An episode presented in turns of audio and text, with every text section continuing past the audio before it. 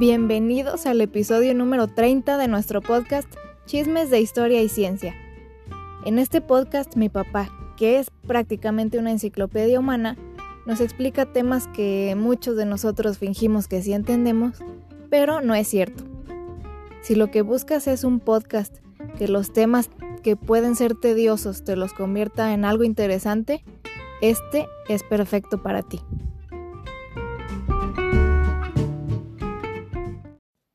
Antes de comenzar este episodio les comento que este episodio en particular se volvió muy visual.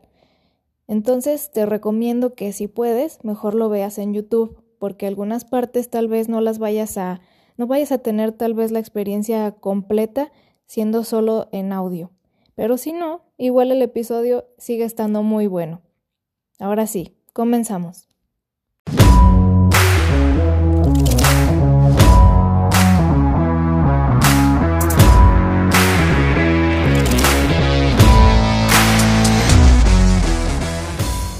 Hola, soy Fernando Navarro. ¿Cómo están?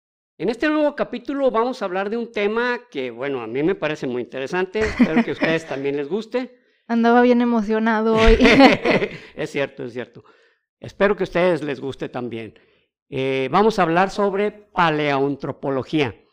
Eh, podemos decir que es antropología, se dice comúnmente antropología, pero la antropología tiene eh, es, es, todo el estudio del hombre, todo lo que tiene que ver con el hombre. Eh, por ejemplo, este libro que se llama Antropología, pues habla sobre todo, ¿no? Cómo, cómo se organiza la sociedad, desde cómo se organizaba antiguamente, eh, cómo los cavernícolas, etcétera, cómo, cómo podían, por llamarle cavernícolas, en realidad es una palabra utilizada porque vivían en las cavernas, pero fueron muchísimos, inclusive ya siendo este, seres eh, inteligentes, aún viviendo en las cavernas, a la fecha sigue habiendo habitantes en algunas zonas del mundo que viven en cavernas. ¿Das chance de presentarme? Perdón. Me acompaña, como siempre, mi querida hija Rubí, quien es realmente la artífice, eh, la, la, la, maestra de, este, de, este, de estos esquemas que seguimos, y pues yo sigo sus indicaciones y pues sí, eh, agarro el micrófono, no lo suelto, pero aquí está Rubí con nosotros presente como siempre. Sí, bueno, buenas, bueno, les iba a decir buenas tardes, pero ahorita son tardes, no sé a qué hora nos estén escuchando o viendo ustedes, así es que espero que estén bien. Yo soy Rubí Navarro, como ya me presentó acá mi, mi papá. Este, y bueno, pues el tema de hoy es uno que a mi papá pues le encanta. Ese es, yo pues, podría decir que es tu tema favorito.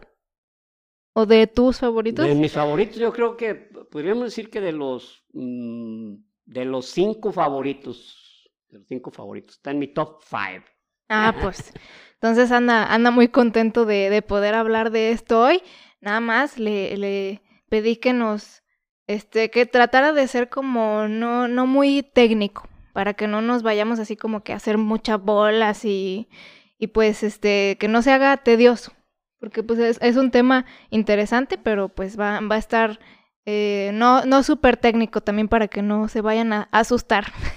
sí, la, cuestión de lo técnico, tienes razón Rubí, o sea, no, no es querer tratar de ver como quien, quien nos, quien ve, eh, escucha nuestros eh, audios o ve los videos, no, ignore, no, todos sabemos algo sobre algún tema, algo, mínimamente pero profundizando, a veces sí te pierdes y llega el momento en que sí te cansa, ¿verdad?, estar oyendo tecnicismos. De hecho, el último que grabamos de, ciencia, eh, eh, bueno, no es probable, sino que ya Rubí decidió que lo íbamos a suprimir, a pesar de que a mí se me hizo que no estaba muy técnico, pero Rubí, Rubí dijo, ¿sabes qué? Realmente nos perdemos por esta canción de, de, los... y estábamos hablando sobre Stephen Hawking. Y hablamos sobre un par de temas de él, pero finalmente Rubí decidió que ese, pues, como dicen, en una mejor ocasión, ya que le metamos menos técnica, porque como todos saben, es un personaje súper interesante, de una vida realmente llena de, de muchísimos, eh, digamos, pormenores que lo hacen un personaje muy especial, que sobrevivió a una enfermedad en la que lo máximo que vive son 14 años, él vivió 55. Sí, ya, ya, este, si después hacemos contenido exclusivo o algo, eh, pues igual y les, les subimos ese episodio, eh, pues perdido, por así decirlo, pero no, no era nomás eso, sino que teníamos un chorro de condiciones en nuestra contra, no manches. Ese, día hubo un pinche desfile de motos de itálicas aquí, este, luego parecía que llegó Jason Borges con su sierra y estaba acá afuera asesinando gente y eh, alguien traía una sierra ¿Qué pedo? Realmente parecía no, y ese día Rubí y yo tuvimos un día complicado, así que traíamos una cara de de que nos patearon. Sí, de nefasto, así como, ahí les va su capítulo, pues, para que estén dando lata. Sí, no, fueron, muchas cosas y dije, ¿sabes qué? Creo que mejor, este, vale la pena, pues ni modo, ya perder ese episodio, al cabo ya tenemos, estamos adelantando, o sea, estamos grabando, digamos, teníamos tres semanas de anticipación y ahora pues van a ser dos. Y pues ni modo, o sea, pues es, es parte de y creo que todos los podcasts alguna vez han eliminado algún episodio, entonces pues ni modo. algunos de los compañeros que graban podcast dicen, ¿sabes que Todos hemos echado a la basura algunos que dicen, no, ¿sabes que Esto está para el, está del nabo, échalo a la basura, que nadie se dé cuenta que, que lo grabamos, cabrón. Y no manches. Entonces, pues no nos sentimos tan mal, dijimos, bueno, está bien, quiere decir que, que, que eh, a todos, a todos nos pasa, ¿no? A todos nos pasa, muy bien. Pues como lo sabemos dicho desde un principio, vamos a hablar sobre paleoantropología. La paleoantropología estudia la evolución de los, del hombre a través del tiempo, desde que apareció como, como, un, este, como un primate que empezó a desarrollar ciertas características diferentes a las de sus primos, de sus primos los... De sus primates. De sus primotes. Ay, sí. Este, como era, como es el chimpancé, porque el chimpancé es muy cercano a nosotros. El chimpancé, eh, su nombre es Pantroglodites, el de nosotros ya es Homo sapiens actualmente, pero pasó por, pasó por otros procesos.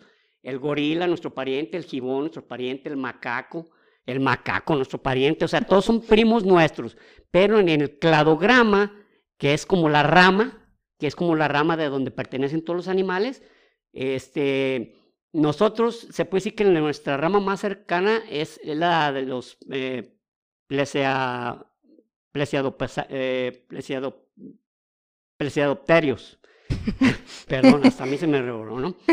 Entonces, pero de ahí se fueron ramificando, entonces unos gorilas, otros gibones, este, orangutanes, y ya el ser humano eh, el, el, hombre empezó por una etapa, no empezó así como ahorita, de repente un día una gorila tuvo un parto. Un humano. Y apareció un humano. ¡Ay, güey! Uh, uh, uh, o sea, traducción, ¿eso qué es? ¿Esta mamada qué es? Ese es el monstruito, ¿verdad? Hay que matarlo. Está calvo. Y como, ya podía correr y, y, caminar en dos pies, pues se, se les escapó. No, bueno, no fue así, no fue así.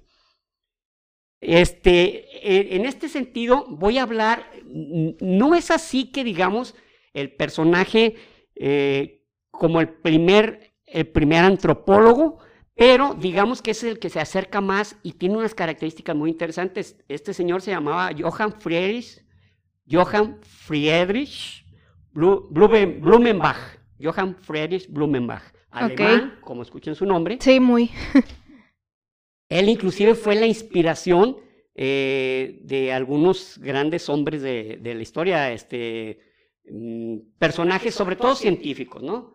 Entre ellos, entre ellos este, eh, este científico que, que, vino aquí a México y que vio las pirámides, vio a algunos indígenas, este...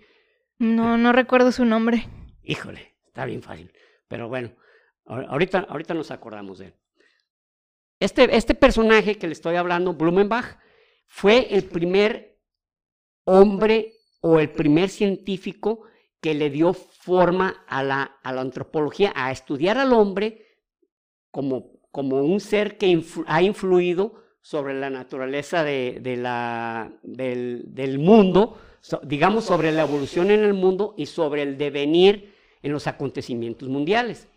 Y cómo se, se, desarrolló. Curiosamente, hay algo que verdaderamente me llama la atención de este hombre, es que él coleccionaba cráneos de diferentes, de diferentes partes en el mundo, ¿no? De asiáticos, este, africanos, eh, americanos, etc. Perdón.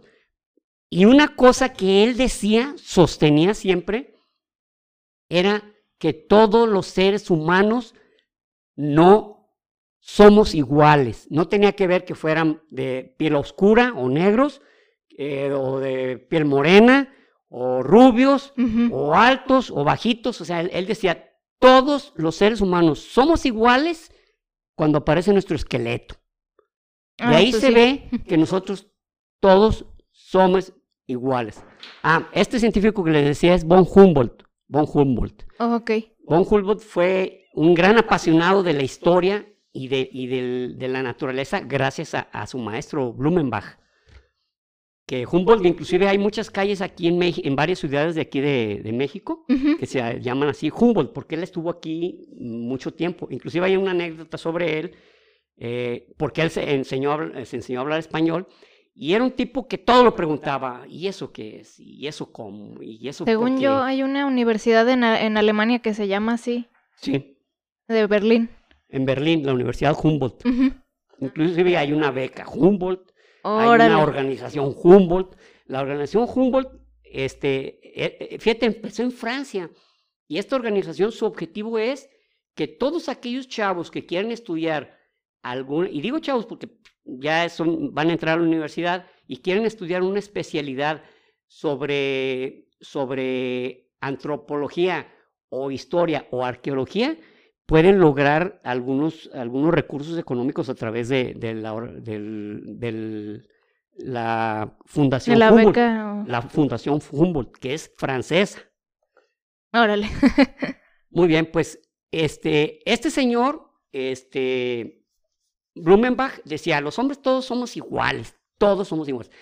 Y digo que es curioso porque jamás, eh, estamos hablando del siglo XVIII, 1780. Jamás se iba a imaginar él que casi, que casi tres siglos después, este, pues un, un nacional de él, una, un, ciudadano, un, este, como le decimos aquí, un paisano, iba a asesinar a millones de personas en nombre de la pureza de la raza. Imagínense, o sea, yo, yo verdaderamente se me hace muy contrastante. ¿Quién será? ¿Quién será? Empieza con H y siguen la Hitler. Hitler. Rima con Hitler. Rima con Hitler. Muy bien. Pues es, eh, el estudio de la paleoantropología siguió adelante de una manera ya más formal cuando Charles Darwin el, el, quien fue de nuestros primeros capítulos, es más, el, primer capítulo que hicimos sobre Charles Darwin. Charles Darwin escribió este, sobre las especies y sobre la, el origen de las especies, pero posteriormente él en 1871 escribió otro libro que se llamaba El origen del hombre, donde él hablaba de la evolución, porque no podía dejar de un lado, o sea, no podía hacer a un lado al hombre como parte de, la, eh, de, la, de, los animales o de los seres vivos en el mundo, de los seres vivos, digamos en general, pues tenía que darle como una especie de apartado, ¿no? De, de cómo pudo haber evolucionado. Sin embargo, no tenía los suficientes elementos, ni lo más remoto, este, como para poder describir una evolución. Él simplemente dice, somos primos de los animales, somos parientes de los animales, tenemos una raza común, y nacimos de la misma, él lo llamaba célula, célula la cual fue derivando en diferentes, este, en diferentes eh, animales y plantas.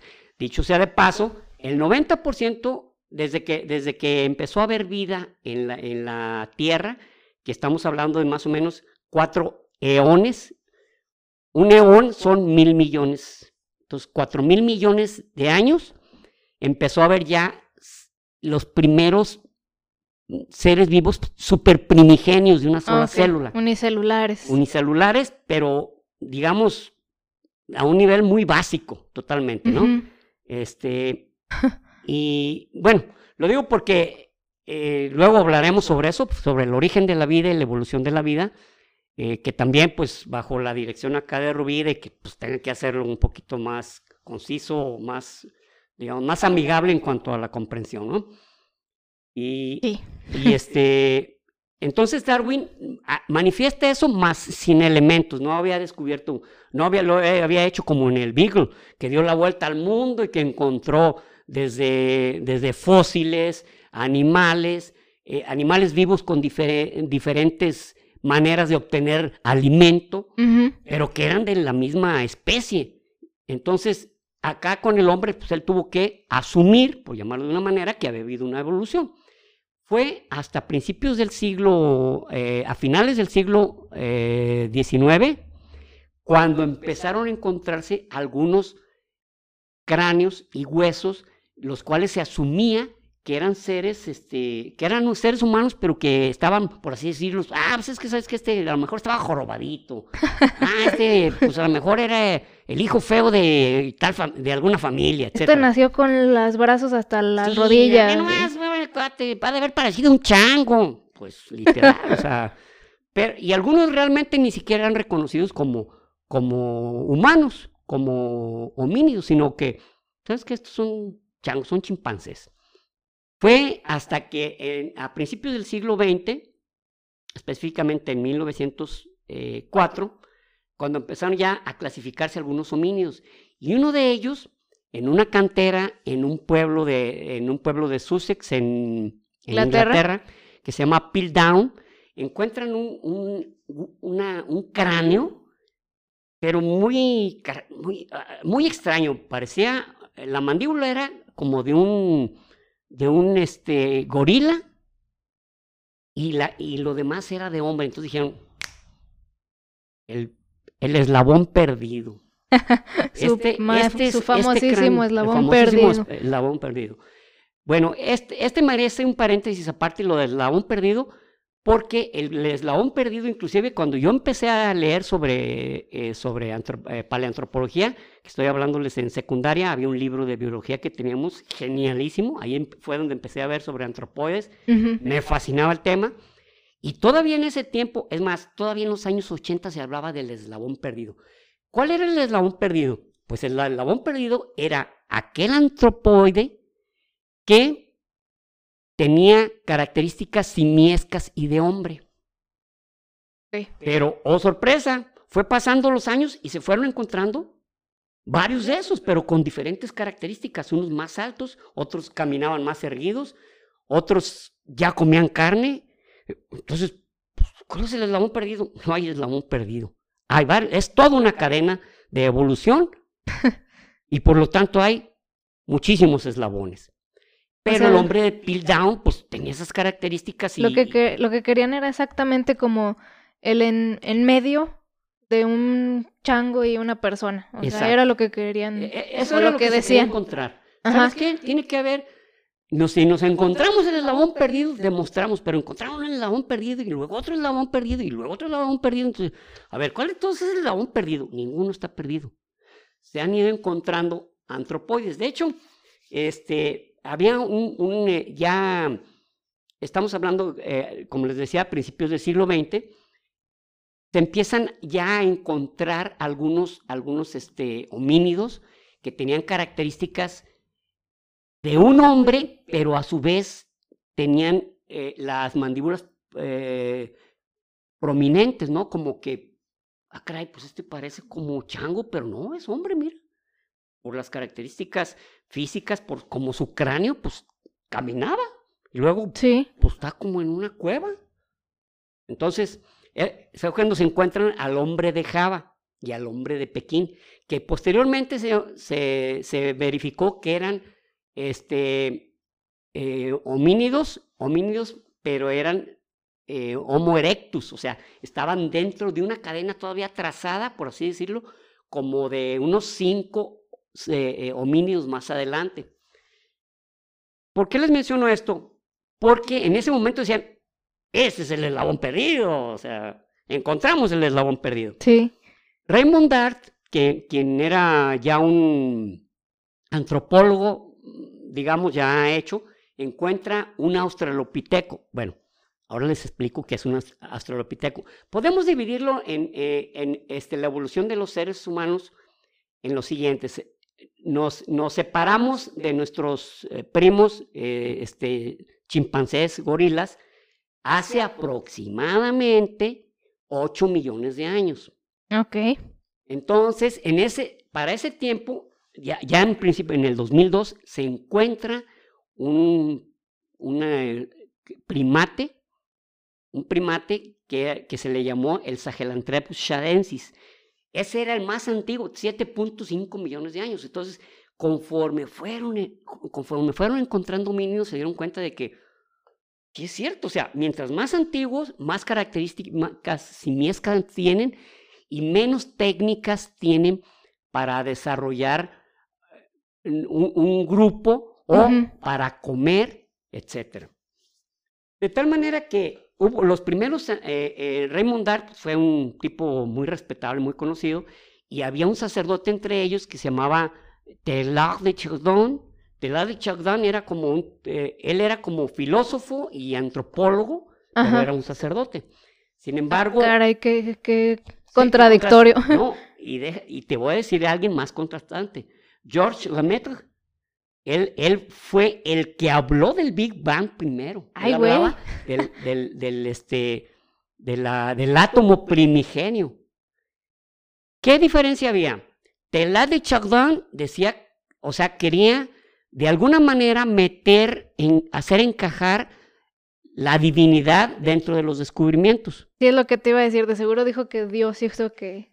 O, sea, alguna, inclusive hay un amigo que me dijo, nunca me encontré la frase, pero es un amigo que yo respeto mucho y tiene muchos conocimientos, y que me dijo que Taylor de Chardin dijo alguna vez, desarrolla los conocimientos, o más bien, desarrolla las teorías que creas correctas, pero no saques de ella a Dios.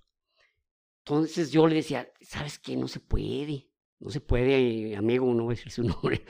ya sé quién es. Eh, no se puede eso, o sea, o, o si, si, agarras un método, en este caso el método científico, tienes que expulgarte de todo, todo, todo, todo. O sea, no debe pues haber nada. Es como decir, bueno, vamos a, se, se, va a descubrir la luna, pero, pero, tengamos en cuenta que hay seres vivientes en la luna, que, que hay gente ahí. No, espérate. Pues, no, no sabemos, no sabemos ni qué está hecha. Eh, aparte, se, se me hace como una no una verdadera búsqueda de la verdad, porque, o sea, se me hace también como tipo, no sé, algo más chusco, te peleas con tu pareja y estoy de acuerdo contigo siempre y cuando yo tenga razón. Tenga la razón. O sea, pues entonces no estamos tratando de llegar a la verdad, o sea, quieres encontrar algo que, que a ti te acomode. Que te acomode y que satisfaga lo que tú estás, lo que tú estás este, manifestando, ¿no? Y en cambio, eh, la meta e, es, más, a la, eh, el, los, el, universo eh, que existe, así se llama, el universo Lemaitre, Lemaitre Robertson Walker. Órale. Freeman Lemaitre Robertson Walker. Así se llama nuestro universo, del tipo, porque hay 10 tipos de universos y el que dio perfectamente con nuestro esquema, así se llama, el FLW. Nuestro universo, nuestra galaxia. Nuestro universo, el universo. Uh. Freeman Lemaitre Robertson Walker, así se llama, el universo Freeman Lemaitre Robertson Walker. Diablos. y Taylor de Chardin siempre está como encasillado, sin tratar de que la palabra se, se escuche despectiva, más bien como un filósofo y como un buscador de la verdad, pero, digamos, a Sí, sí. Sin que eso le quite todos los méritos. Claro. ¿Cuál es, cuál es el mérito que, que bueno, mm, en este, en este caso voy a hablar sobre, sobre el hombre Piltdown, ¿se acuerdan el que les dije que ahí en Sussex se encuentran? Duró 40 años y pues estaba ahí protegido, ¿no? Pues, el hombre Piltdown. Y en Inglaterra. Y bien curioso porque, muy curioso porque los, los primeros homínidos ya en ese tiempo ya, ya había un antropólogo que era Raymond Dart que, y que era mm, Robert Barrows y Richard Leakey. Richard Leakey, la familia Leakey son como las vacas sagradas de la paleantropología en el mundo. Pero primero él le metía lana, o sea, iba a ir a una exploración a, hacia algún país, Este, es- él, él- él se enfocó en África precisamente porque Raymond Dart encuentra un, un, un un antropóide, un australopitecino, un australopiteco que se llamaba el Australopithecus Pues, africanus Ah, o niño de Taung, que él decía, estaba muy feo, pues sí, está muy feo, pues estamos hablando de 2.4 millones de años de cuando, cuando vivió. Y a lo Richard mejor él era guapo entre su colonia. Definitivo, es como, es como cuando dicen, mira, no eres feo, lo que pasa que, que eres de otro planeta. o sea, Exactamente. entonces, no estás feo, lo que pasa es que eres de Marte y allá sí eres. bien Allá eres guapísimo. Allá eres guapísimo. Eres un Adonis. ya, Re- eh, ya Raymond Dart y Richard Leakey empezaron a decir, aun- aunque se encontraron el primer, eh, el, el homo, el Homo erectus en Pekín y en Java, dijeron, no, la cuna, la cuna de la humanidad va a estar en África. Y curiosamente, ya esto era, había sido una predicción de Charles Darwin, el genialísimo Charles Darwin. Él ya había, no sé cómo, porque no da ningún argumento, pero él ya había intuido que ahí, en África, había sido la cuna de la humanidad. Órale. Ah, pues, qué curioso, el hombre Piltdown, el eslabón perdido, pues se lo encontraron en Inglaterra.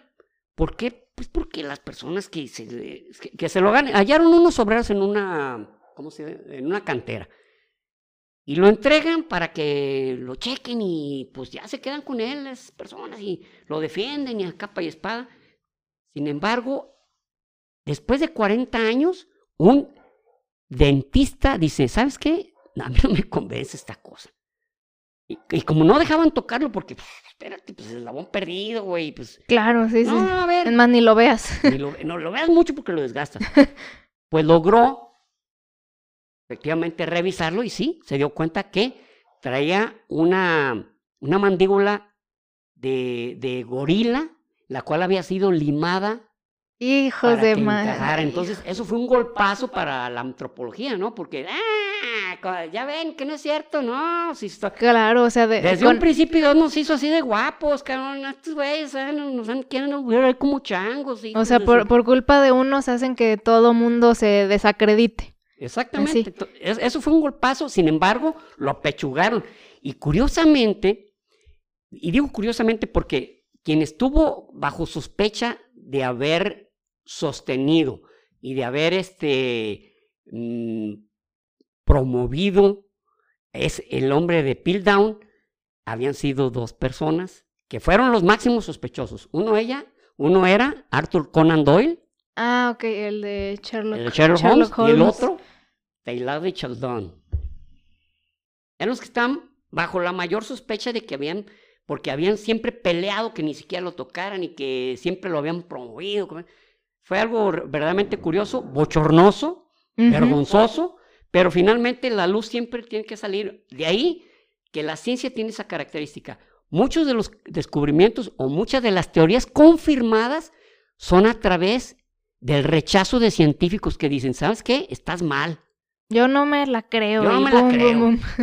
Y se empie- de tal manera que reafirman, ratifican o confirman una teoría gracias al rechazo de unos. Eso es importante, eso es muy bueno de la ciencia.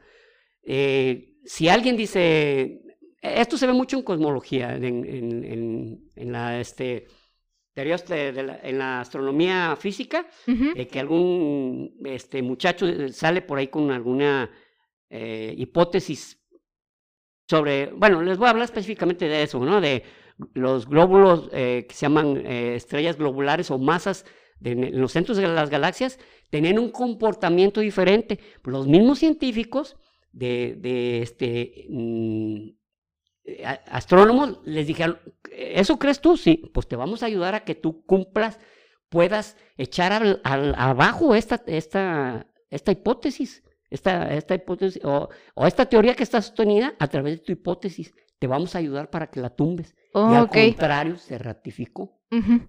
Sí, sí. Entonces, no te, todo es cuestionable, todo es cuestionable, todo.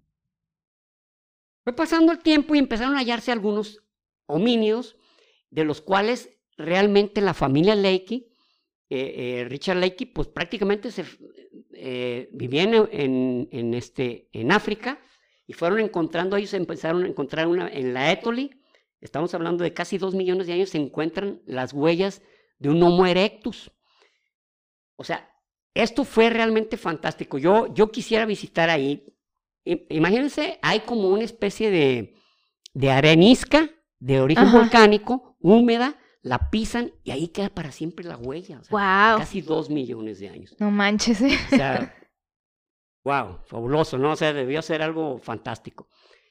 Y a su vez, ellos encontraron, sobre todo en la garganta de Olduvai, el, el, los primeros homínidos que ya eran, ya les llamaban ellos los homo, eh, homo habilis, o sea, porque ya utilizaban herramientas. Y había dos tipos de herramientas, la, la que le llamaban la acheliense, que era, una, era, era simplemente una lasca de piedra que cortaba, tenía un solo lado, y la oldubayense, que ya tenía, que ya era una bifaz, era como un cuchillo perfectamente elaborado. De esto estamos hablando, eh, estamos hablando de 1.6 millones de años. Eh, en 1976 ya, ya Luis Leakey, que era hijo de Richard Leakey, estaba trabajando en África, pero ya en condiciones diferentes, porque como la familia Leakey este, habíamos, había sacado tantos homínidos, eh, desde los australopitecinos, australopithecus, que Australopithecus amanensis, afarensis, que fue la famosa Lucy, que ahorita voy a hablar sobre ella. Los Australopithecus todavía tenían características más homínidas, eran... Como la boca como así. Como eh, se, llama eh, prognatismo, así como... Y caminaban más inclinados todavía no se enderezaban totalmente. Eso ya llegó hasta con el Homo erectus, que fue el hombre de Pekín. Oh, okay. Pero eso, eso también ya en el, el Homo erectus ya llegó a Europa. Y de ahí derivó en algunos homínidos, que, que era el Homo ergaster, eh, el, el, el famoso, eh, mm, ¿cómo se llama este? Que, que, que, lo vemos siempre como, como más este, salvaje, ¿no? El, pues el de Neandertal. El Neandertal. Ah. El, Homo neandertalis, el Homo neandertalis, para que se den una idea, ya era un Homo sapiens. Y tenía más volumen cerebral que nosotros, los, los Homo sapiens sapiens. Nosotros somos los Homo sapiens sapiens. Ok. Entonces los australopithecus era una de sus características. Caminaban todavía los primeros erguidos, pero aún utilizaban sus manos, sus manos para, para, porque tenían características arborícolas. Y comían frutos muy, eh, frutos y raíces. Ellos aún no comían carne. Ah, órale. De ahí que, por ejemplo, cuando, cuando Donald Johansson encontró a Lucy, la famosa Lucy que tiene 1.8 millones de años, que es el Australopithecus afarensis, eh, ella tenía ciertas características que, que, él las presumió, o sea, Donald Johansson logró todos los reflectores del mundo porque encontró ese, ese. Sin embargo, con el tiempo y nuevos descubrimientos, se dieron cuenta que, no, que, el linaje del ser humano no viene de con Lucy. Lucy derivó en unos, en unos homínidos que se llamaban los parantropus. Los parantropus eran, eran eh, seres eh, homínidos que tenían un hueso sagital para sostener músculos y poder masticar con fuerza. Ah, ok. De ahí que, por ejemplo, la muela del juicio sea una reminiscencia de eso, porque siempre la muela, porque comíamos eh, frutos muy, muy duros, muy difíciles de... Eh, pinche Lucy, me las vas a pagar. Pero una parte se eh, deriva, en, pero la parte que de ella, por así decir, que se perdió, fue los parantropos. Esos ya no siguieron, pues si no tuviéramos un hueso digital, y aparte empezamos a comer carne. ¿Cuándo empezamos a comer carne? Cuando empezamos a usar herramientas.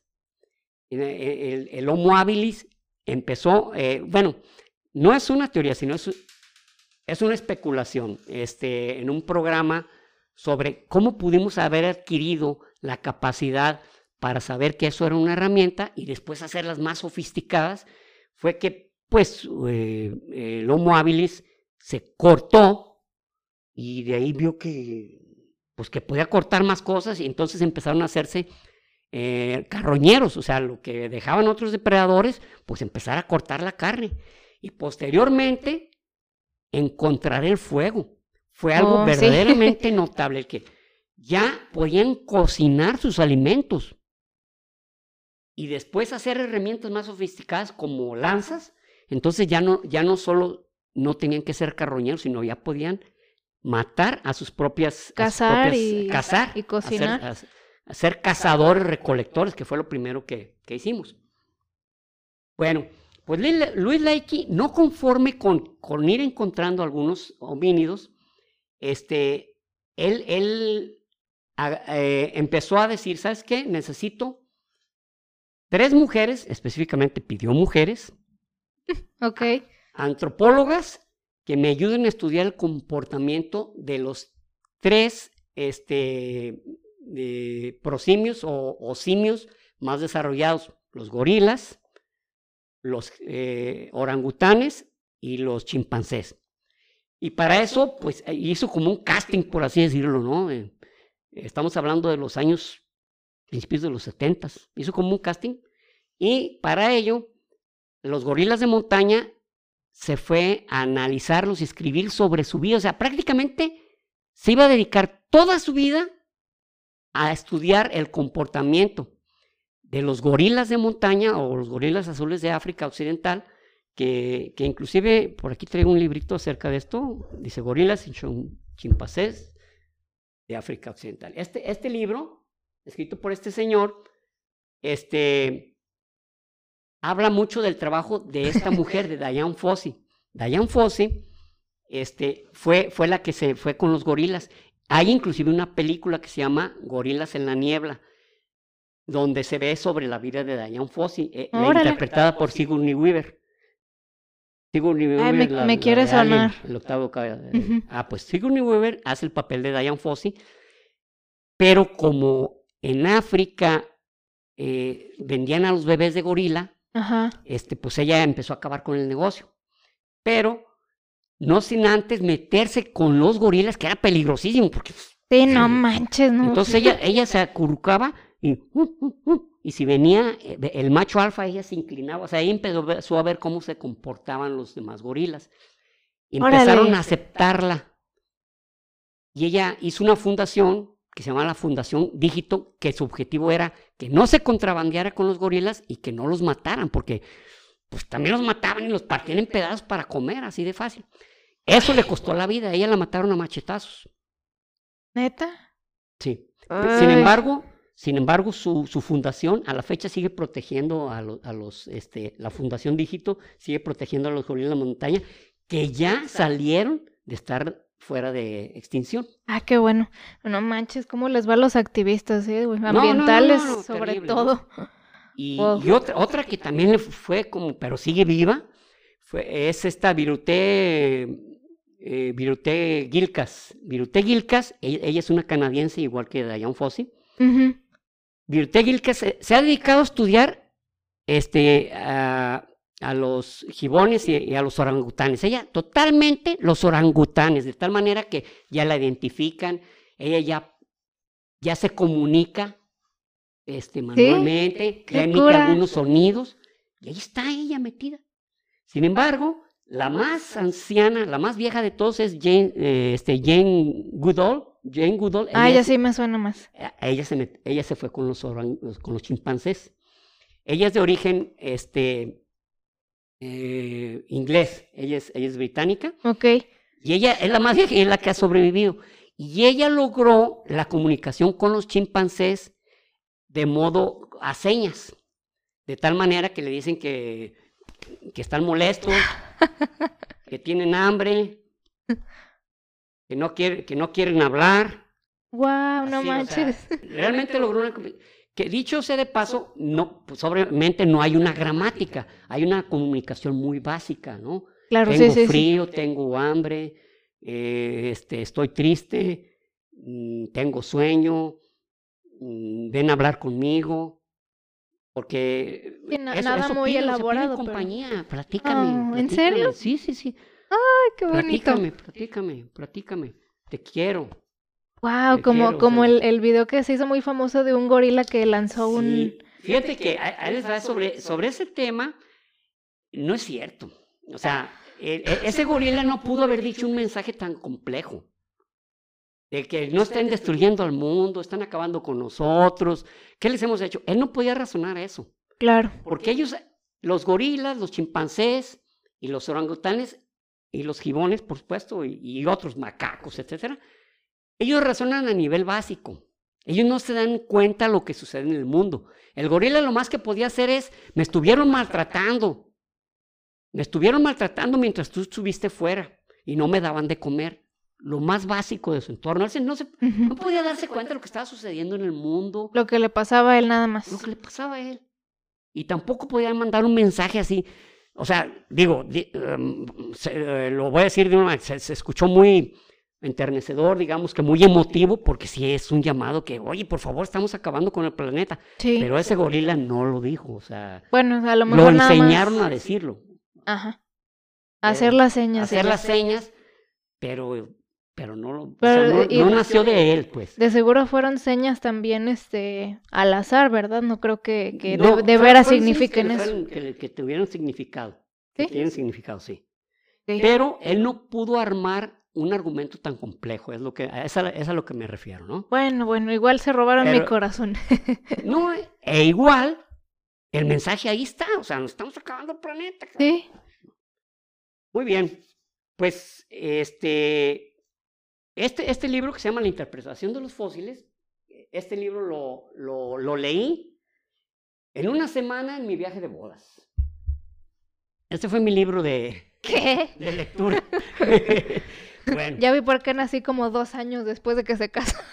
No, no, todo nada que ver, ¿eh? O sea, lo leía cuando estaba sentado en una hamaca. o- Muy bien. Este libro, que dice la interpretación de los fósiles, me encantó porque no, no, no nomás habla de los, no solamente habla de los homínidos y de los antropoides, sino que habla de esas luchas internas entre antropólogos, entre, entre gente que vis- tiene una visión, entre gente...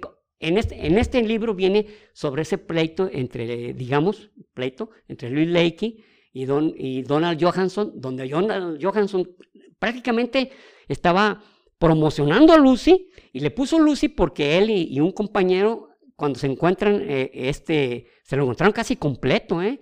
Cráneo, este, costillas, este, un fémur, dos tibias, este, algunas falanges, o sea, casi completo. Entonces lo celebraron cantando con la- el tema ese de los Beatles, Lucy, and the Sky, with Diamonds, por eso le pusieron Ah. Lucy. Esa canción a su vez. Sí, tiene un mensaje, ¿no? LSD. Lucy and the Sky with Diamonds. ¿no? Era en la época verdaderamente psicodélica de los Beatles.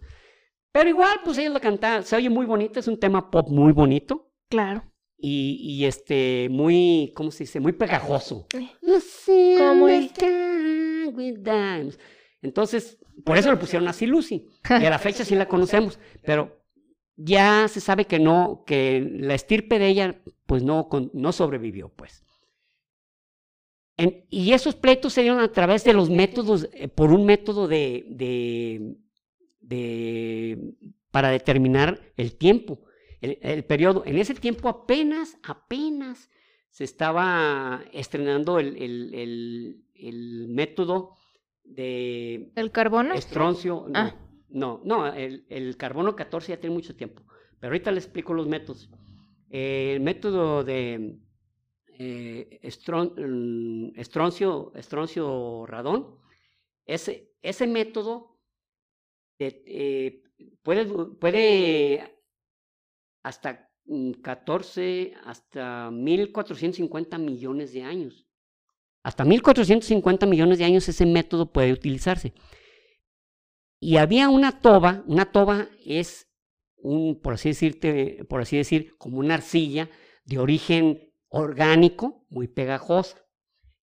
Resulta que en la, en la toba de Cubifora, que es el lugar donde se lo, se lo encontraron, se encontraron también unos, eh, digamos, unos antepasados de los jabalíes. Ah, Y la fecha que manifestaba Donald Johansson no coincidía con la fecha que habían encontrado estos, estos jabalíes, los Leakey. Y los Leakey pues son unas vacas sagradas, pero Donald Johansson tenía los recursos que le habían dado varias personas para que él se fuera a explorar. Aquí habla sobre ese, ese pleito, ¿no? Y cómo algunas, este, por ejemplo, la BBC eh, hizo un programa sobre el origen del hombre y los invitó a los dos y ahí diciendo que, que los Leakey pues eran las estrellas hasta que dejó, llegó Donald Johansson. Entonces ya se figurarán que pues no crean que fue un comentario así muy cómodo. Y claro. Pues se prestó a que los dos ahí no dijeran groserías, pero sí se mostraran hostiles uno con el otro, por llamarlo de una manera. con el tiempo se, siguen se siguieron encontrando algunos fósiles eh, este, de homínidos. Como les decía, primero fueron los australopitecos, luego fueron los paranthropus, luego los, el género Homo, que no significa que el género Homo ya, ya era el Homo sapiens, ¿no? Era el Homo heidelbergensis, fuera el, el, este, el Neandertal. Neandertal hace rato nos quedamos en algo. Sí. los australopitecos tenían 400 eh, centímetros cúbicos de cerebro. Ya los más desarrollados, como el, el Anamensis y Afarensis, ya tenían 600. El Homo, el homo este, habilis, el Homo erectus, este, ya tenía 800 milímetros, centímetros cúbicos de, de cerebro ya el, el Homo, el Homo, este, eh, el Homo habilis ya tenía mil, ahí así, hasta nosotros, nosotros tenemos en promedio 1500 centímetros cúbicos, pero el, el, este neandertal tenía 1650 centímetros cúbicos de cerebro, o sea, el, el, por alguna razón que, que, no, que algunos científicos no se ponen de acuerdo, el, el, este, el, perdón, el Neandertal, eh, se llama así porque el primero que se encontró fue en la cueva de Neander, en una cueva de Neander en Alemania. Pero donde más se han encontrado es una caverna que se llama Shanidar, que está en Irak. Perdón, en Irán. La caverna de ah, Shanidar. Pero ya se le quedó el hombre neandertal. El hombre neandertal era muy inteligente y fue el primero en tener, eh, en pensar que hay que, somos especiales. ¿Por qué? Porque ya enterraba a sus muertos. Oh, ya los enterraba, ¿no? O sea, todos los demás australopitecos y varios de los, de los, este... Mm, ¿Homos? Homos, pues ahí dejaban, pues ya se morían, no, pues ya se murió, no, pues déjalo ahí. Ah. Ya era comida de, de, buitres, ¿no? Ajá. Pero ya, por ejemplo, en Atapuerca, España, en una, eh, ya el Homo ergaster ya también eh, eh, hay una cima, o sea, una, una como hendidura, como una cueva, pero cuya entrada es vertical. Y ahí había un montón, montón de cadáveres. O sea, ahí los metían los que se morían, señal ah. de que ya también sentían que, pues. era un pues, comienzo, no podían pues. a que se los comían los animales, ¿no? Ok. Y, y posteriormente ya, el, el, lo que no se sabe es por qué desapareció el Neandertal, porque tenía, eh, se, se cree que era por la presión ya del Homo sapiens, que se derivó de otro, que era, que era el Homo rudolfensis. No tenía el mismo origen. Entonces, había dos, eh, dos Homo sapiens y había todavía, todavía un Homo erectus, que de hecho, este, aquí les, voy a comentar algo muy simpático, que esta publicación de, del National, de National Geographic salió en el 2002. Resulta que para los, este, para los mm, eh, científicos o, los antropólogos, el, el, primer, el primer este, Homo que llegó a Europa era el Homo erectus y había llegado unos un millón de años antes de eh, un, millón, de años, hacia, hace un millón de años. Y en Georgia, en una ex república soviética, se encuentran un homo que se llama así, eh, eh, se lo encuentran en, la, en Minisi, es una ciudad como, ¿cómo se le llama? Como de la Edad Media. Ok. Minisi, aunque se escribe primero con D, como Minisi. Ah, ya. Se lo encuentran y lo van datando. 1.8 millones de años. Esto quería decir 800 mil años antes de lo que se tenía registrado. ¿Qué hizo esto? Dice que cuando, que cuando se lo hayan, bueno, los, georgianos estaban entusiasmados. Tienen ellos un, un, antropólogo que es como la vaca sagrada ahí en Georgia, que se llama David Lord, Lord David Lord, Lord Él estaba entusiasmado. Pero el científico este, mm, inglés que estaba acompañando la, expedición, que no recuerdo ahorita su apellido, ah, Kirkpatrick, pero no me acuerdo ah. su nombre. Robert. Mm, no, no, no estoy seguro, no, no estoy seguro. Bueno, el caso es que este eh, antropólogo, cuando se lo hallan y lo datan, le dijeron, ¿ahora qué hacemos? Y dijo, vuélvanlo a enterrar, cabrón. O sea, como de... se frustró, o sea, le causó frustración. O sea, ¿por qué? Porque, como les estaba diciendo, la ciencia se revisa continuamente. Y más esto, más la antropología, la antropología no te da cuartel. Por ejemplo, es que puedes encontrar algo de hace poquito y luego decir, este ya fue el primero y luego, ¡pum! Cátelas ah. que no. Mira, por ejemplo, aquí en esta página, eh, no, perdón, esta. Este otro de National Geographic, que creo que es 2010. Fíjate, fíjate cuál es el primer homínido que habla ahí. El primer, el primer antropoide. Sahelanthropus chadensis. Sí, en, Chad. En Chad. Pues, ¿qué creen? No lo van a poder leer, pero miren ahí, ahí están, mira. Sí, sí está. ahí habla, habla sobre la línea genética más o menos resumida, que no se las voy a nombrar porque son nombres muy complejos. Pero ¿qué sucede con esto? Que hace un mes se descubrió que el, que el Sahelanthropus chadensis no es de origen primate. Digo, perdón, es un primate, pero no está en la línea de evolución del hombre, sino que es más bien orangután. Diablos. Entonces, descartado. Y miren, ya salió un libro, ya salió. Inclusive yo tengo un libro enorme que se llama Evolución, que lo escribió una, una eh, bueno, eh, una antropóloga que, antropóloga y es doctora en medicina. Ella se llama Alice, no recuerdo su apellido. Está genialísimo y, ahí está bien orondo, bien, bien bonito el ah. Pues ya va a querer que reescribirlo. Pero eso no es lo, la única vez que ha pasado. Hay uno que se llama Horrorin. Horrorin tugenensis. Bueno, el Horrorin tugenensis es el que más, pero ese sí, como hay más muestras de él, sí se sabe que el Horrorin tugenensis, que tiene 5 millones de años, pues sí, sí es de la línea, es de la línea primate, más no sabemos si continúa o desapareció, igual que Lucy. ok. Eso, eh, eso, es lo fantástico de la, la geo, eh, de, la genética antropológica, que ya te vas, te vas por la, por la, por la línea de, del ADN, de lo que te encuentras del ADN. Eh, me recuerdo a, principios de los años 90, cuando había un tipo, había un tipo que no sé si aún vive, que se llama Vincent Sarich. Vincent Sarich empezó a descubrir las líneas humanas a través del, del, este, del ADN mitocondrial. ¿Por qué se llama ADN mitocondrial? Porque está en la mitocondria. Y es nomás de origen femenino. O sea, ve el origen, sigue la pista genética de la madre.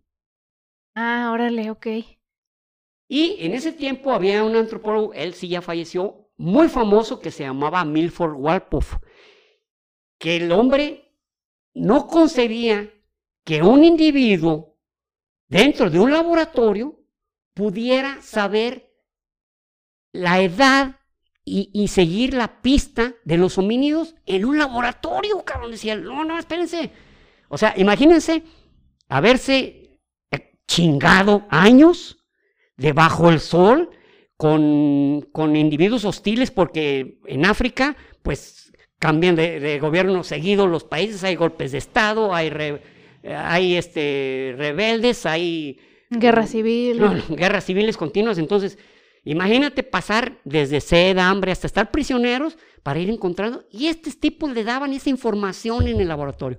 Pero realmente es complementario. Este que se llama La Gran Travesía Humana habla de National Geographic habla de ya lo que es el complemento entre lo que encuentras de campo, porque finalmente no puedes analizar un espécimen de genéticamente, pues si no te lo encontraste en el campo primero, ¿no? Sí, exacto. Y, y este, hace recientemente, estoy hablando de un par de meses, la revista muy interesante sacó este resumen que se llama El origen de la humanidad, el cual este, también pues habla muy bonito de, del Sahelanthropus charensis, pues que ah. ya esta revista la tengo menos de un mes que la compré y, y voy a tener que comprar otra, actualizada. Ah, es como el pobre... Gracias por su compra, dice una amiga mía. como pobre de Plutón que cada rato... Sí, que, siempre sí, que siempre no. No, es... Pero bueno, finalmente, así es esto, así es esto. Bueno, pues resulta que, eh, que eh, ha habido también otros, miren, este, este libro, o sea, otros, no son fraudes, sino errores de ese tipo, digamos, de tropiezos, ¿no? Uno de ellos es precisamente el, el, eh, el ramapiteco. El ramapiteco y el Sincanthropus inclusive estaban dentro de los libros de biología que yo leía en secundaria. Y el ramapiteco era realmente algo muy cercano entre, entre un chimpancé y un ser humano. Y pues ya estaba, está dentro de... Aquí ya habla de su caída, pero hay otros libros donde todavía hablan de su existencia. Y inclusive este libro de Jacob Brunowski, que me costó un trabajo encontrarlo, habla todavía del, del Ramapiteco. Ese libro de Jacob Brunowski era, era un libro que yo no me podía encontrar hasta que una persona me dijo que se lo halló. Hagan de cuenta que yo le hice como cuando, se les pierde un perrito, ¿no? Que ponen su foto. Eh, se busca. se busca. y yo hacía varias personas. Uno, y se llama así, se llama así. Y uno se lo halló en una librería de esas que venden libros usados. Ah, ok. No, el cuate. Bueno, estaba tan agradecido que me casé con su hermana, es tu tío Paco. Ah, ¿en serio? Sí, dije, no, ¿sabes qué? Me caso con tu hermana, chingas su madre. Entonces, este, eh, Habla también del ramapiteco y del shivapiteco.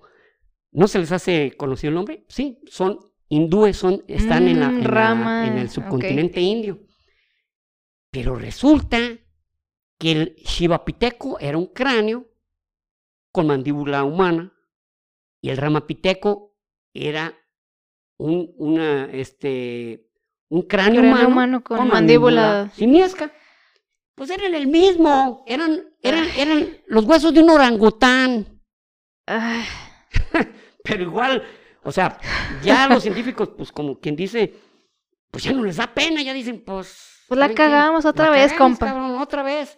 Y los de National Geographic dicen, no hay pedo, no hay pedo, nosotros lo que necesitamos son temas. O sea, ustedes échenle, lo que vayan descubriendo, acérquenlo. que de hecho National Geographic ha hecho un trabajo genial con esto, porque si hay algunos antropólogos jóvenes, los jóvenes, los cuales pretendan este, convertirse en, eh, antropólogos, este, mm, ellos dicen, si tu proyecto es como, es como algunas empresas que dicen, a ver, déjame ver cuál es tu proyecto.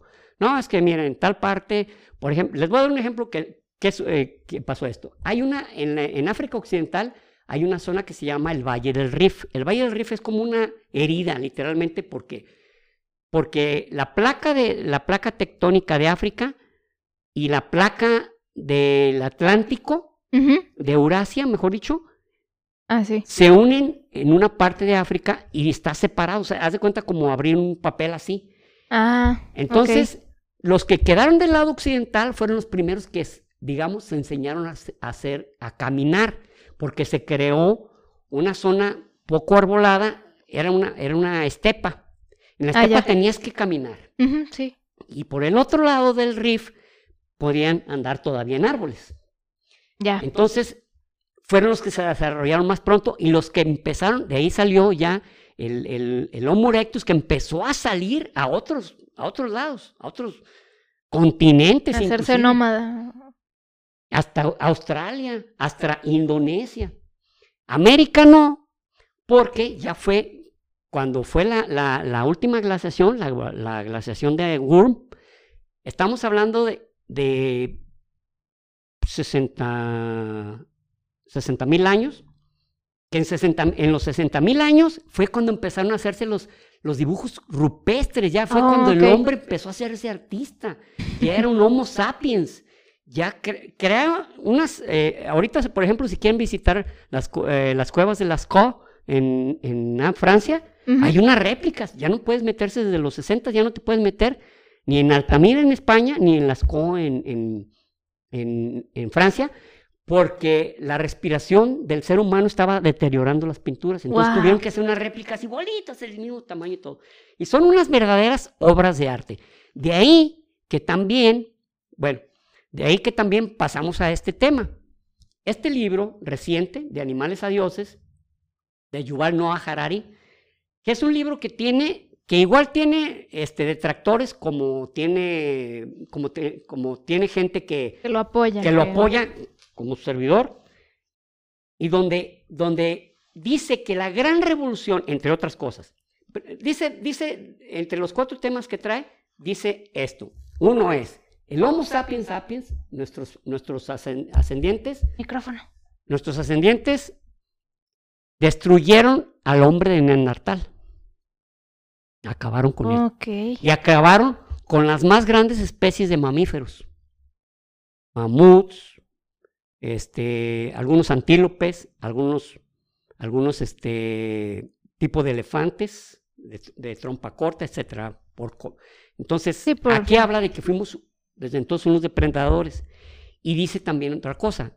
Él habla de la revolución de la imaginación. Cuando el hombre empezó a asumir que algo, que algo había en el ambiente que era superior a él y que había que tenerle respeto y adorarlo. Y al mismo tiempo crear, por ejemplo, algo que yo me llamó la, me llamó la atención porque yo no me hasta la fecha utilizamos la imaginación o utilizamos el, el tratado, el tratado, el convenio para, para que la civilización continúe. Por ejemplo, si ustedes, si, si yo llevo mi auto y lo llevo a alta velocidad y va un, este, un policía de federal, me va a parar y me va a hacer una multa. Porque está conveniado que los que vayan a tal velocidad por cuestión, pero no, no por ejemplo, no sucede que si vas arriba de esa velocidad, el vehículo se pare, Ah, no. ¿no? Si te detectan, te van a multar, pero es un convenio. Por eso antes también había un convenio, los sacerdotes empezaron a decir, ¿saben qué? Este, yo tengo, yo tengo este nexo con unos seres divinos, miren que el dios del agua, otro es del aire, y a todos tenemos que tener el respeto. Y yo soy como su representante. Eso era imaginario, eso es imaginario. Pero para poder seguir un orden, que todos los demás continuaran y de ahí generar algunas leyes del tipo ético o moral, pues había que seguirlo, porque así lo dice el sacerdote, porque así lo decía el rey, etc. Y en este mismo libro, Yuval Noah Harari dice que la peor desgracia del hombre ha sido haberse convertido en sedentario.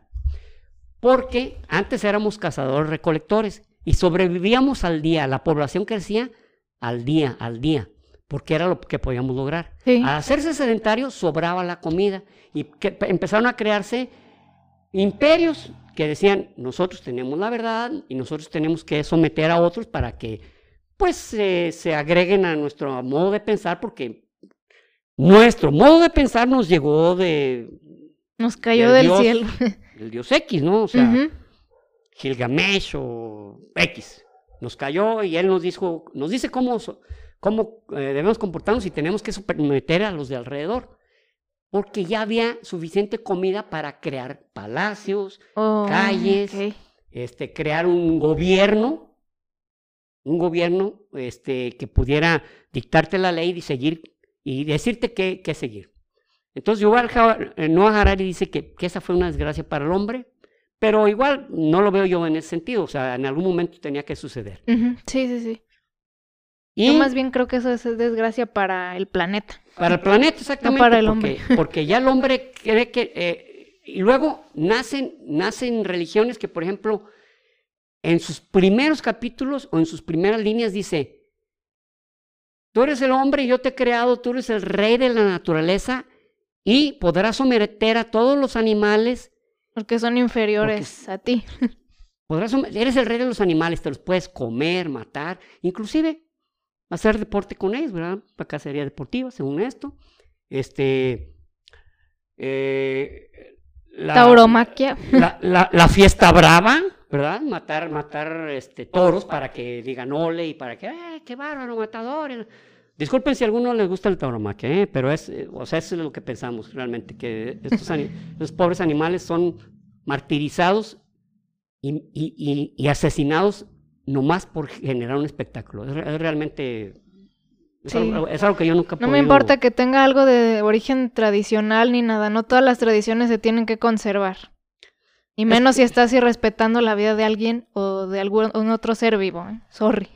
Es, como, es como justificar, por ejemplo, eh, eh, los gladiadores en la, en la época romana, ¿verdad? Que se mataban ahí en nombre de, pues, de que uno ganaba a otro y que ahí quedaba el, el, ser humano muerto, pues, claro. que iba a ser parte de, de la comida de los carroñeros, ¿verdad? Era todo un evento social, sí, era una tradición, sí eh, a lo mejor era parte de, lo que le brindaba a la gente un, pretexto para unirse, para, eh, pues sí, o sea, era muchas cosas. No significaba que estuviera bien.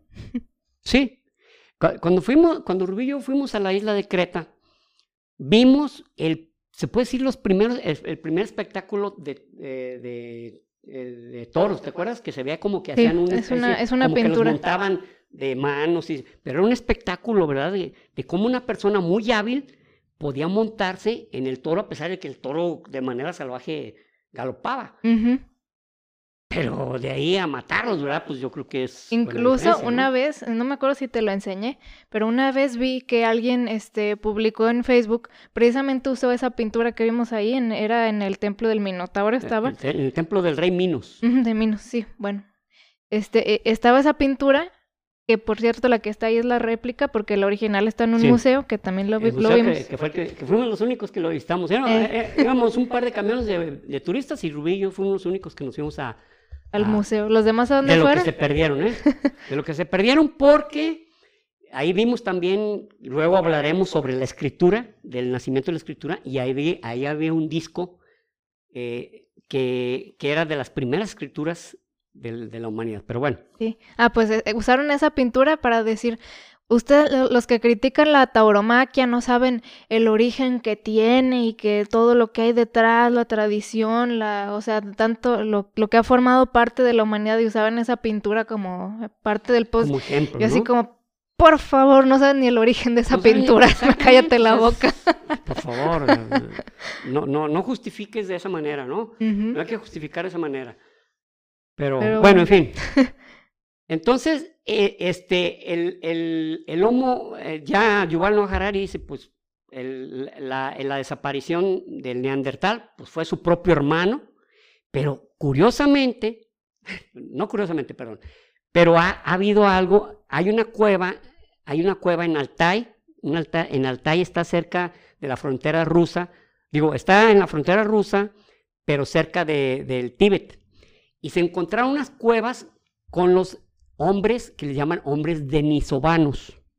Los denisovanos, gracias actualmente a los estudios genéticos, se ha visto que son híbridos de los neandertales y los sapiens.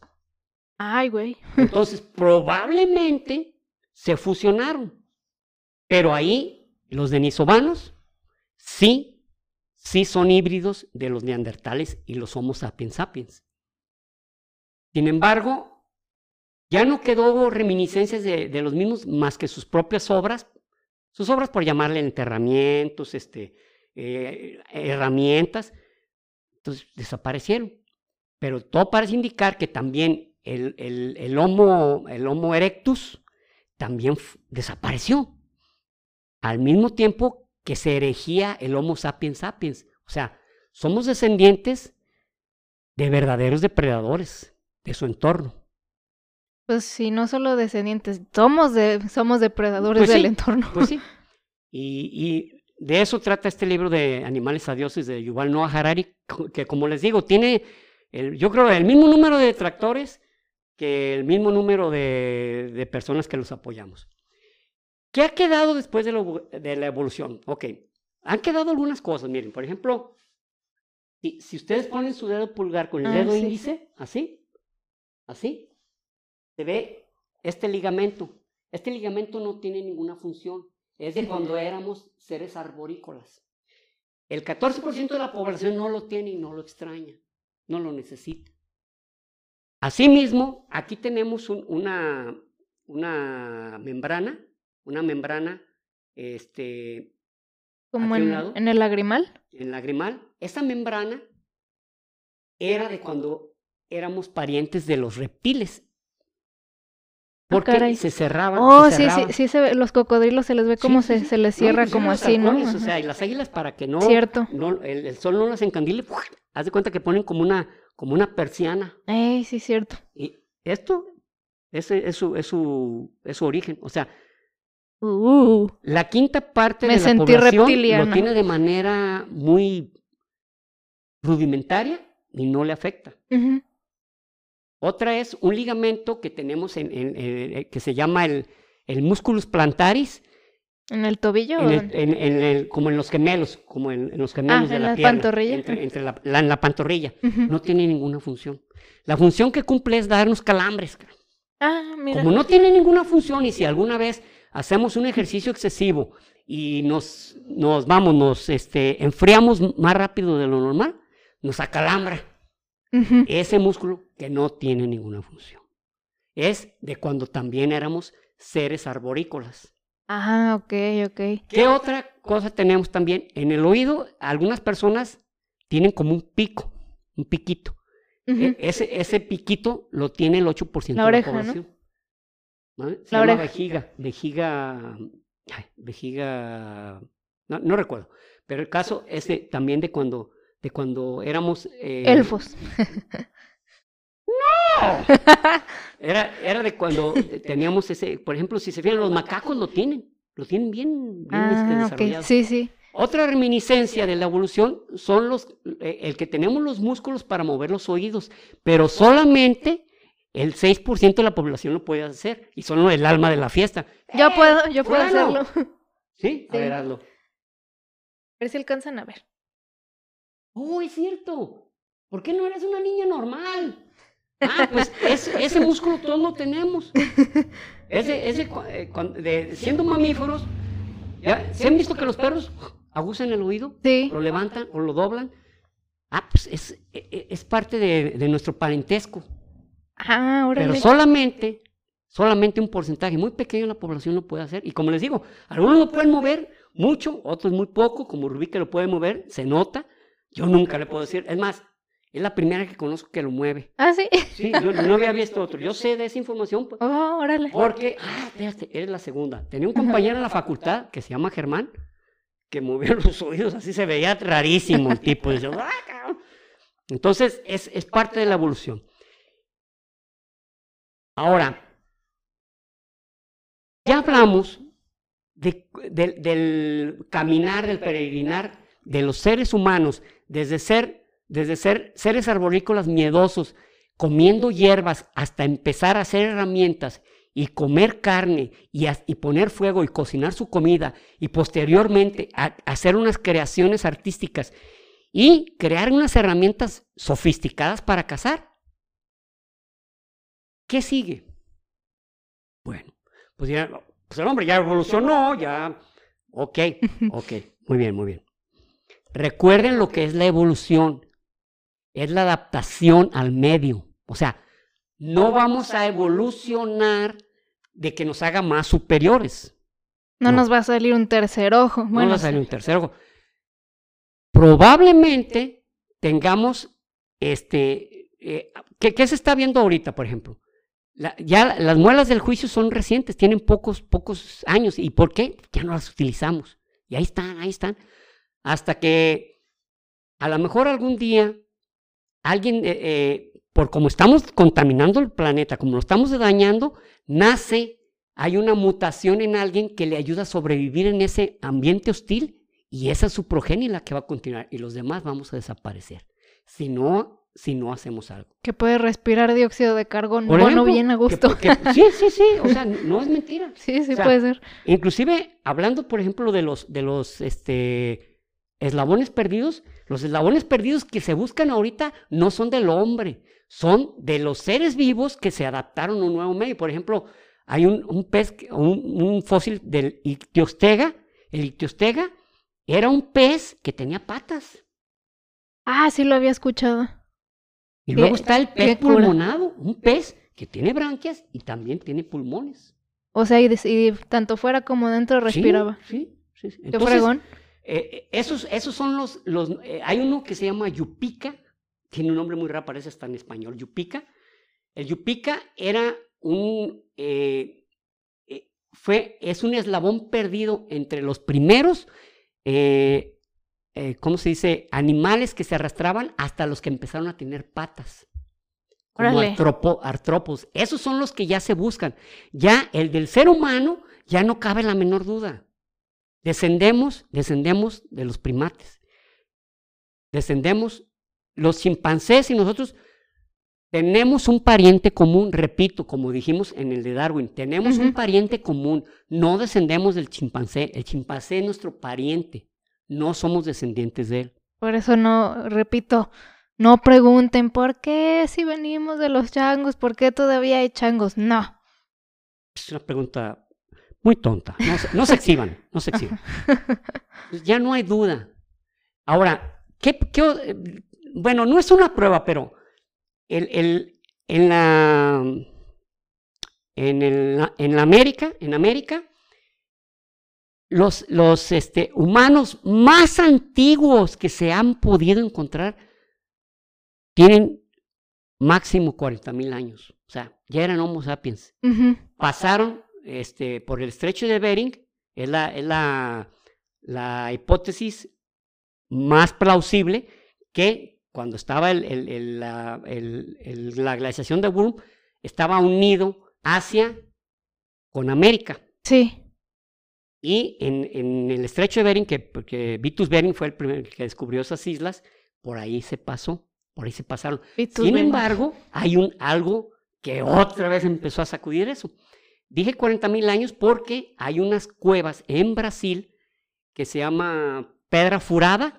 Pedra Furada hay, este, mm, ¿cómo se dice? Pinturas rupestres de 40 mil años. Quiere decir que llegaron por otro lado.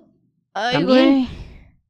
No manches. Pero no pasa de eso. O sea, no hay ningún antropoide, ningún, ningún primate antes del, del Homo sapiens en América. Ok, ok.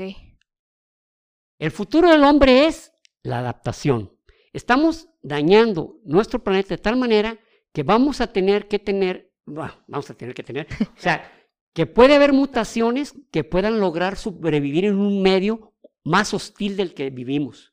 Mejor dicho, menos benéfico del que tenemos, porque tenemos un ambiente benéfico. Pero va a ser, Ujú. si hay un ambiente nocivo o, u hostil, tendremos que mutar a seres, adaptarnos a ese medio. Por mi parte es todo. Muchísimas gracias. Espero que no haya sido aburrido. No, yo, yo creo que no, creo que estuvo este ameno, aunque sí nos echamos nuestra hora 15 pasaditas, pero eh, espero que, que se hayan entretenido. A mí me gustó mucho, se me hizo muy, muy padre y creo que aprendimos muchas cosas, ¿no? ¿Ustedes qué, qué opinan? Y, e igual ya saben que si algo, algo que nos quieran comentar sobre el episodio o algo en general, nos pueden escribir y pues también ahí están nuestras playerucas para que se hagan... unas playeras muy bonitas, ¿eh? Sí, No se las pierdan. Ahí, este, pues nada más, no- nada más escríbanos ya sea por Face o por Insta, eh, chismes de historia y ciencia en los dos. Y ahí tenemos playeras de diferentes personajes de los que hemos hablado aquí en el podcast y pues están, están chidas, la neta. Bueno, no- chido no sé si se use en, en otros lugares de, En México sí. de chido, pues es, es como, iba a Muy, decir, muy, muy agradable, muy bonito, muy llamativo, digamos, ¿no? ajá, que- tan, sí, Creo que los, lo- lo- los venezolanos dicen chévere, no, no creo. De hecho dicen chévere, chévere. pero creo que también los, los este, colombianos. Está muy Sí, chévere. Sí. Pues están muy chéveres. chévere, chilo, este, no sé, todo, todo eso. Entonces, para que compren su playera, porque pues no, no, pues no sé, o sea, es algo que les va, hace falta en su vida y ahora ya después de Les esas hace playeras. falta en su vida y en bajada también. Bueno, lo que quiero decir es que trayendo una de esas playeras van a saber que son personas cultas y con conocimientos, ¿eh? Quiere ser. bueno, gracias por escucharnos y acuérdense de suscribirse si no lo han hecho porque nos, nos ayudan mucho con eso y con el, pues, con el algoritmo de YouTube que es cada vez más difícil de, Sí, de entrar sí. en él y de que te beneficie. Entonces, si les estamos aportando algo, nada más hay que suscribirse, no les quita más que un segundo. Bueno, muchas gracias y nos escuchamos el próximo episodio. Y recuerden, Prohibido dejar de aprender.